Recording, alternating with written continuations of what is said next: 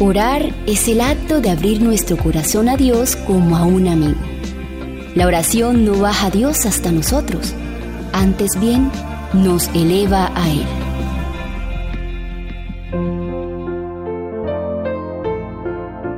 La oración refresca el alma.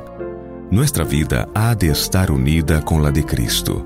Hemos de recibir constantemente de Él, participando de Él, el pan vivo que descendió del cielo, bebiendo de una fuente siempre fresca, que siempre ofrece sus abundantes tesoros.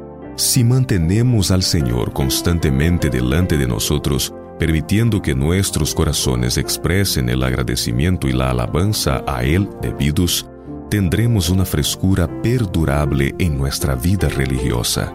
Nuestras oraciones tomarán la forma de una conversación con Dios, como si habláramos con un amigo. Él nos dirá personalmente sus misterios. A menudo nos vendrá un dulce y gozoso sentimiento de la presencia de Jesús. A menudo nuestros corazones arderán dentro de nosotros mientras Él se acerque para ponerse en comunión con nosotros, como lo hizo con Enoch. Cuando esta es en verdad la experiencia del cristiano, se ven en su vida una sencillez, una humildad, una mansedumbre y bondad de corazón que muestran a todo aquel con quien se relacione que ha estado con Jesús y aprendido de él. Dulce oración, dulce oración.